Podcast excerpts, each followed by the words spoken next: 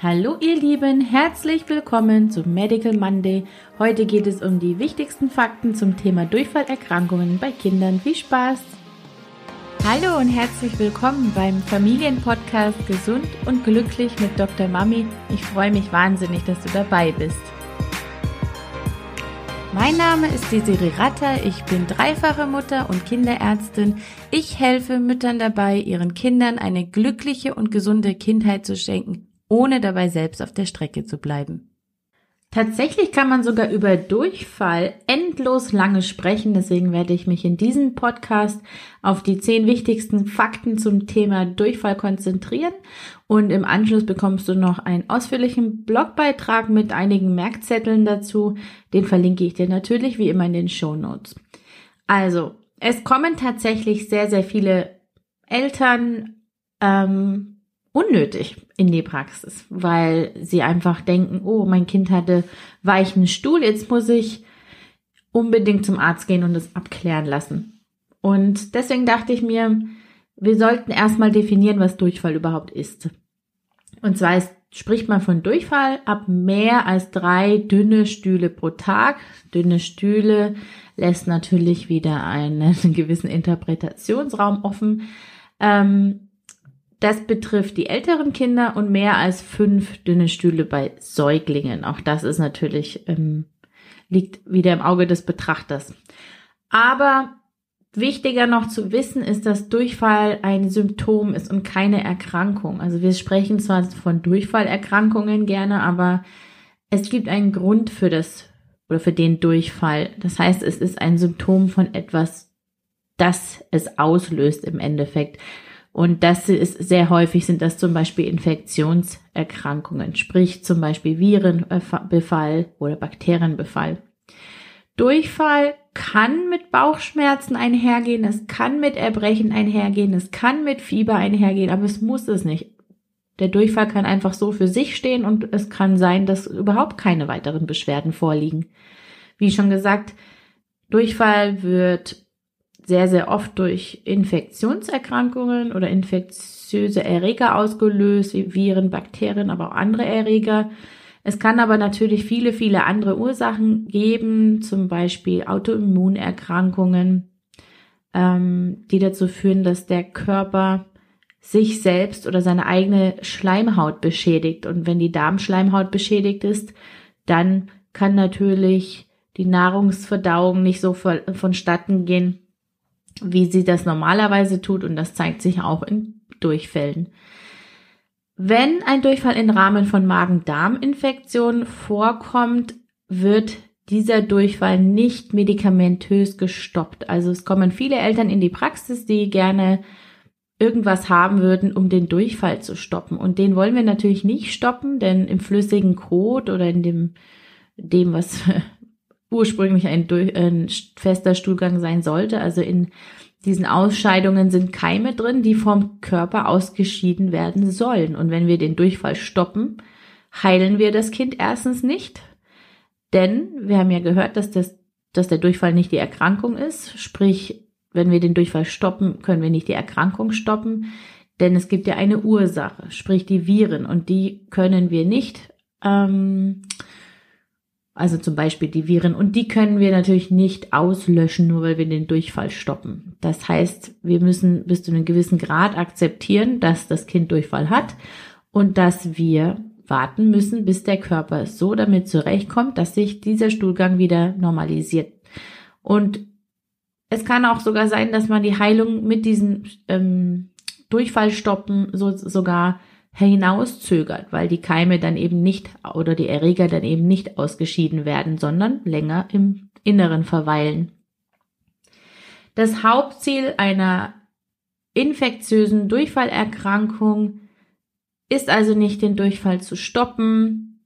Ähm, auch die Viren, wenn sie denn durch Viren ausgelöst werden, können wir nicht medikamentös ähm, vernichten sozusagen. Das Haupt, der Hauptfokus bei einer Durchfallerkrankung liegt darin sicherzustellen, dass das Kind nicht austrocknet. Durch Flüssigkeitsverlust, ähm, zum einen über den flüssigen Stuhl natürlich.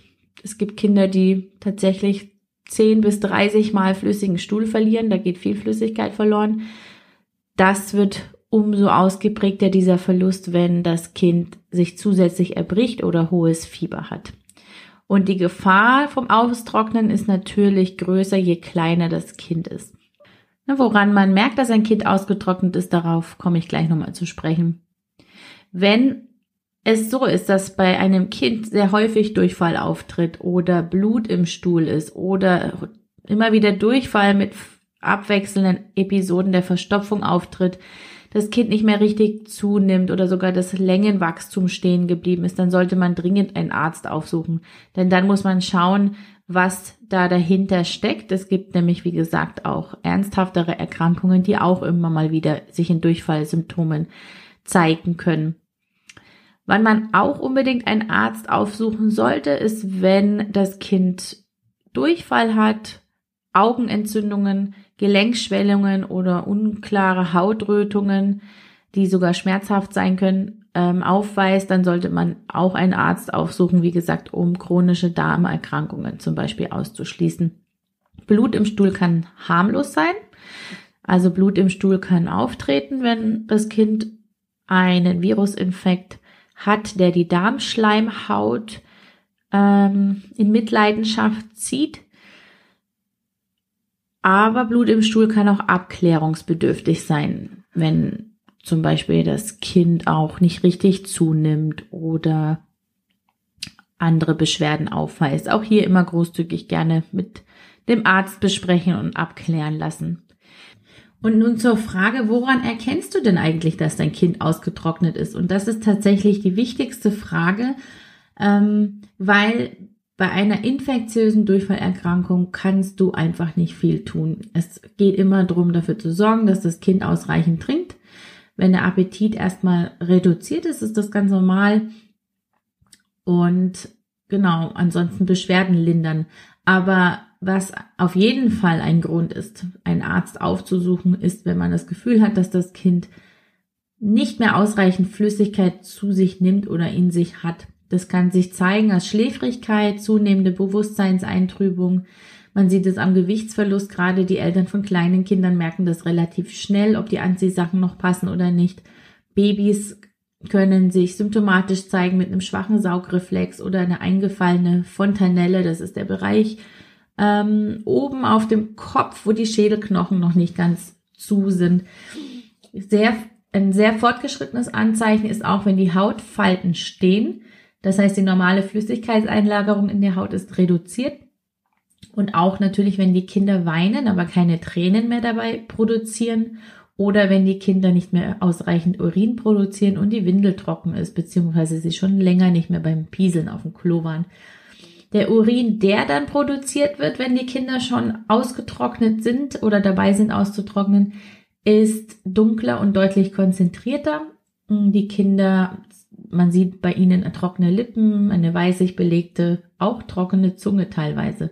Also wenn hier eines oder mehreres auf dein Kind zutrifft, solltest du auf jeden Fall zum Kinderarzt gehen. Und das ist auch ein Grund, wenn dein Kinderarzt nicht offen hat, dann ist das auch ein Grund, in die Notaufnahme zu fahren und nicht zu sagen, ich warte mal bis morgen.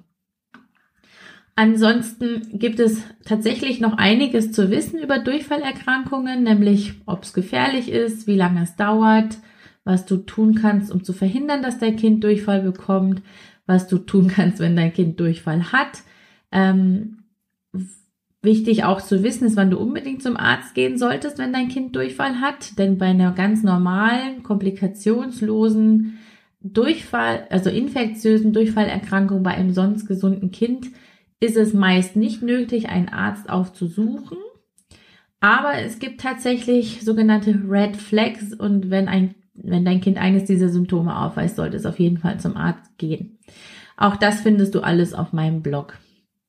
Ähm, das würde hier den Rahmen sprengen und ich finde es eigentlich ganz praktisch, wenn du dir das nochmal vor Augen führen kannst und das nochmal nachlesen kannst und vielleicht sogar auch ausdrucken kannst. Zum Ausdrucken habe ich die zehn Fakten zum Thema Durchfall im Kindesalter und auch das, was du noch wissen solltest zum Thema Trinklösungen.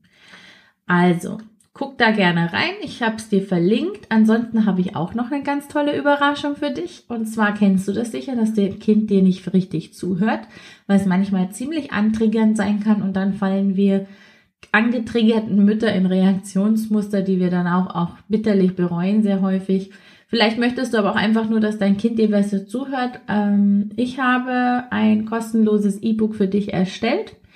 Und zwar zehn Gründe, warum dein Kind dir nicht zuhört und was du tun kannst und dazu noch ein Workbook für ein bisschen mehr Selbstreflexion und eine friedlichere Kommunikation zu Hause. Lad dir das gerne runter, kostenlos. Auch das habe ich für dich verlinkt und da würde ich mich auch sehr über Feedback freuen. Einen wunderschönen Tag noch und danke fürs Zuhören.